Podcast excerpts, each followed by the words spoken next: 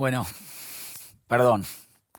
Van a tener que disculparme, pero no voy a poder dar la charla.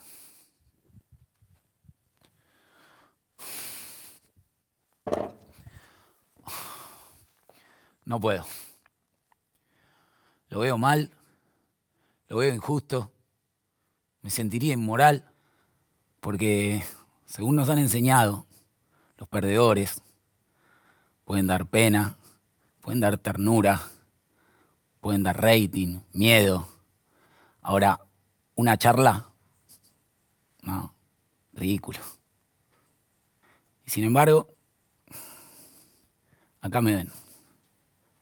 Por eso vine. Porque me ven. Mis compañeros, mis vecinas, en su inmensa mayoría, no tienen tanta suerte. Son invisibles todavía. Y yo no quiero ser el blanco de ninguna hipocresía. Hace 16 años que no quiero. Cuando fundamos una organización de base donde todos los no vecinos de las villas fueran anónimos por estatuto, para no taponar a los sin voz, tampoco con las voces de sus propios voceros.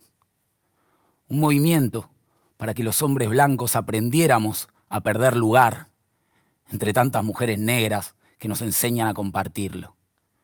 No desde la villa para el público, no desde la villa para el mercado, no desde la villa para la tesis, desde la villa hasta la victoria. Sí, pero qué victoria. Dar esa charla representaría nuestra derrota en esa puja que nos hizo nacer, nuestra propia incapacidad para compartir el poder. Y lo pienso y me da pudor, pues le voy a hacer una infidencia todavía peor. Otra derrota, más absurda aún, para un tipo que fue convocado a mostrar lo que otros no pueden ver. Vengo de jugar al veo veo. Y ahí también me tocó perder. Pero guarda, no perdí contra cualquiera. Perdí contra mi hija que objetivamente juega muy bien. Y no es ninguna pendeja tampoco, ya cumplió cuatro años. Ahora fíjense qué viva la tipa. Aprovechando que en general no vemos a las villas, no vemos a los presos, no vemos a las indígenas. Le pregunto, ¿de qué color? Y me dice, negro. Y yo, que como buen hombre blanco no me gusta perder absolutamente a nada, busqué hasta la última pelucita, pero a todo me decía que no. Me está choreando, le dije. Seguro ya lo adiviné. ¿Te rendís? Me preguntó. Ni en pedo me rindo. Y ahí nomás, casi compadeciéndose de mi propia ceguera, me pegó el tiro de gracia. Esto era, papi, esto era. ¿Ves? Esto, así cuando cerrás los ojos, ese negro, ese era. ¿Entendés? Muchas veces por minuto, durante muchísimos minutos, esa cortina negra se desenrollaba delante de mí con cada parpadeo, pero yo no la veía. Tuvo que venir una nena a mostrármela. Y esta buena gente quería que yo les diera una charla, una charla blanca sobre la negritud que no vemos. Y obvio que no voy a dar esa charla, ni queriendo podría. Así que ya está. Puedes irte a negro nomás. O cerrar bien fuerte los ojos hasta saber qué mirás. Pero cerralo de verdad. Ahí. Quédate ahí. Ahí está la villa. ¿La ves? Ahí están las cárceles. ¿La ves?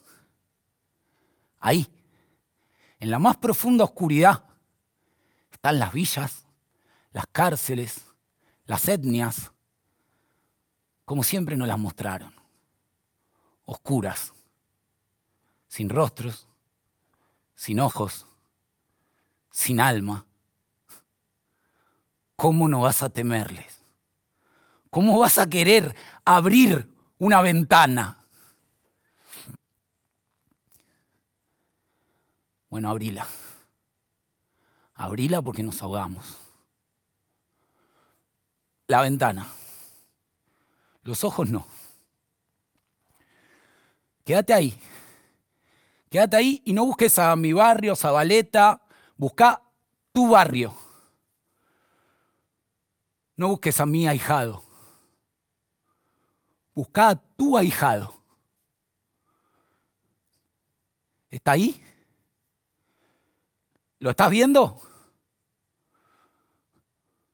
Bueno, ahora míralo temblando. Míralo temblando abajo de la mesa, adentro de su casa, durante más de tres horas, en 305 detonaciones, con balas de plomo, con armas de fuego, con calibres de guerra, haciéndose pis, literalmente haciéndose pis y llorando hasta que no llora más. Tu comadre corre a levantarlo, pero ya está dormido, perdiendo sangre. Y lo levanta y corre, y corre con todos los pies del barrio, porque hace 50 años que no entra una ambulancia, porque de ninguna forma por ese pasillo podría pasar. Y vos llorás y corres y llegás, pero no llegás. No llegás. Ojo, los responsables de liberar la zona la van a pagar. La multa van a pagar. 12.500 pesos van a pagar. Seis años después la van a pagar.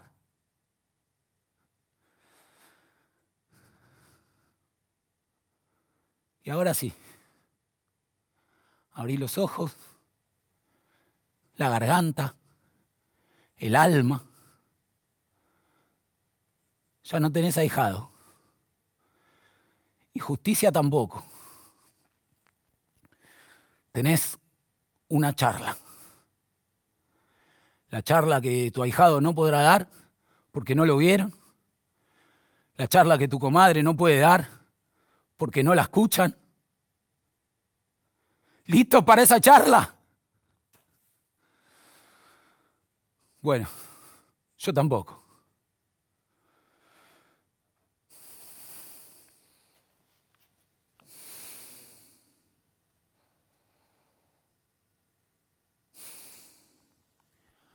Cuando las balas o los chaparrones atraviesan tu techo de chapa, porque no le pudiste poner ni cerecita, y la lluvia musicaliza los charcos de mierda que brotan adentro de tu casa, mientras las cloacas están tapadas por abajo y tu beba está destapada por arriba.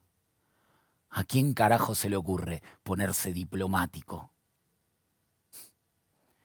Quizá por eso grita Mabel, mi vecina, que grita y llora cada vez que llueve. Hace 52 años que Mabel llora cada vez que llueve. Mirá si no será parte del universo, Mabel. Pero todavía resulta muy costoso el tratamiento para ese padecimiento crónico, ese complejo de nubosidad variable que los especialistas del especialismo llamarían chaparrones oculares. Bueno, lloran, pero los villeros no, no se quieren ir de sus casas.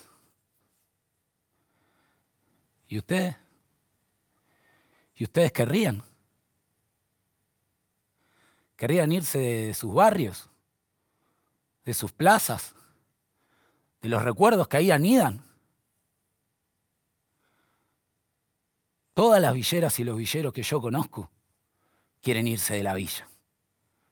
Lo que no todas quieren es mudarse. Lo que no todos quieren es salvarse solos. Yo también quiero irme de la villa, pero no quiero irme de Zabaleta. Quiero que rajemos por fin a la pobreza de Zabaleta. Porque yo aprendí ahí casi todo lo poquito que sé. ¿O por qué se pensaban que me invitaban a darles una charla? ¿O dónde creían que descubrió mi nena la Matrix del veo veo? Mi amigo Fidel tenía nueve años cuando arrancó La Poderosa. Era el arquerito del equipo que transformó un potrero en asamblea. Y hace unos pocos días me dijo, llorando, tengo más muertos que años.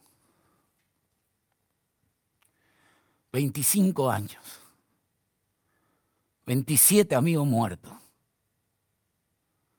Todos víctimas del mismo enemigo invisible que todavía no cobra visibilidad. La pandemia de la desigualdad. Y bueno, pero el resto, los demás, ¿qué tenemos que ver? ¿Qué tenemos que ver? Buena pregunta. Es una buena pregunta, porque eso que vemos, cuando vemos a la cultura villera, mirándola, sin hablar, sin aprender, sin escuchar, eso no es la cultura ni la villa. Eso es la precariedad. Ayornada, como nuestros párpados o como la naturalidad. Y ahí el problema de nuestras mentes cuando se cierran. Ahí queda atrapada la desigualdad en nuestro propio corset. Unos gritando sobre la mierda y otros pontificando desde un bidet. Nada. Cuando la comodidad coincide con nuestra estrategia, bien vale sospechar de nuestra estrategia. Ahora después, vamos, abramos. Tiene que haber una ventana de verdad en algún lugar del muro. Este muro que nos levantamos para que no entre la falta de luz, la falta de agua, la falta de oportunidades. Este muro lleno de falsas ventanas como estas. Este celu, esta compu en la que me puedes estar mirando. Bueno, guarda. Guarda porque a veces los medios no son medios, son fines. Y nunca, pero nunca, son una ventana que se puede atravesar. Siempre son un cuadrado pintado en tu pared, en mi pared, otra barrera que no se deja ver. Porque hay muchos chicos de la villa y chicas de las villas que llegan a los medios. Pero llegan tarde en general. Llegan cuando se mudan recién al cementerio. Tenemos que poder y querer ver esa doble vara, esa grieta horizontal oculta detrás de tanta maleza y que marche un veo veo al fin para la línea de la pobreza. Porque en la villa, como en la tele, el tiempo sigue siendo tirano, no tiene piedad. Y para poder elucubrar una charla, hay que tener esa disponibilidad. No hay pobres, en los medios. No hay pobres en la justicia. No hay pobres en el Parlamento. Tampoco hay pobres en la coordinación de la charla TED. ¿Dónde están entonces los guachos? ¿Dónde se esconden? En la cárcel. Ahí están. Ludópatas. Fanáticos de las escondidas también. Y entonces, ¿para qué serviría este hombre blanco parado allá? No hay chance. No tengo manera de dar esa charla. Porque a esa realidad todavía clandestina hay que ir a buscarla. Pero no para sentirse Gandhi, por sacarse una selfie entre los más vulnerables. No para sentirse responsable por nuestra culpa, nuestra grandísima culpa.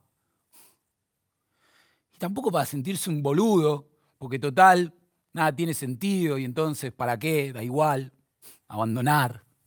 No. Para ver, simplemente para poder ver. ¿O vamos a seguir permitiendo que criaturas de cuatro años nos humillen jugando al veo veo? Estamos jodidos. Estamos monocromáticamente jodidos. Y ahora nos toca encima alumbrar una nueva normalidad. Una normalidad mejor no un cupo negro, ¿eh? Una realidad multicolor. Porque mi barrio, tu barrio, mi nena, ustedes y yo, nos merecemos verla. Pero para poder contar otra realidad, primero tenemos que hacerla. Y hacerla no solamente nos va a costar, nos va a incomodar, porque de lo contrario deberíamos sospechar.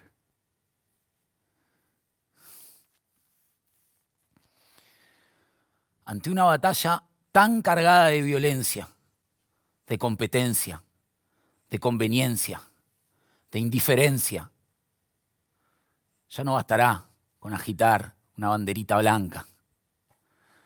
Más bien habrá que bajar un telón y que se rinda nuestra propia rendición. Para que nunca más nadie piense jamás que los blancos necesitamos escuchar a otro blanco hablándonos de respeto y diversidad. Pues mientras todo sea blanco, no habrá charla que nos lleve hasta la victoria, ni por derecha, ni por izquierda. Así que disculpa, pero mejor me voy a la mierda.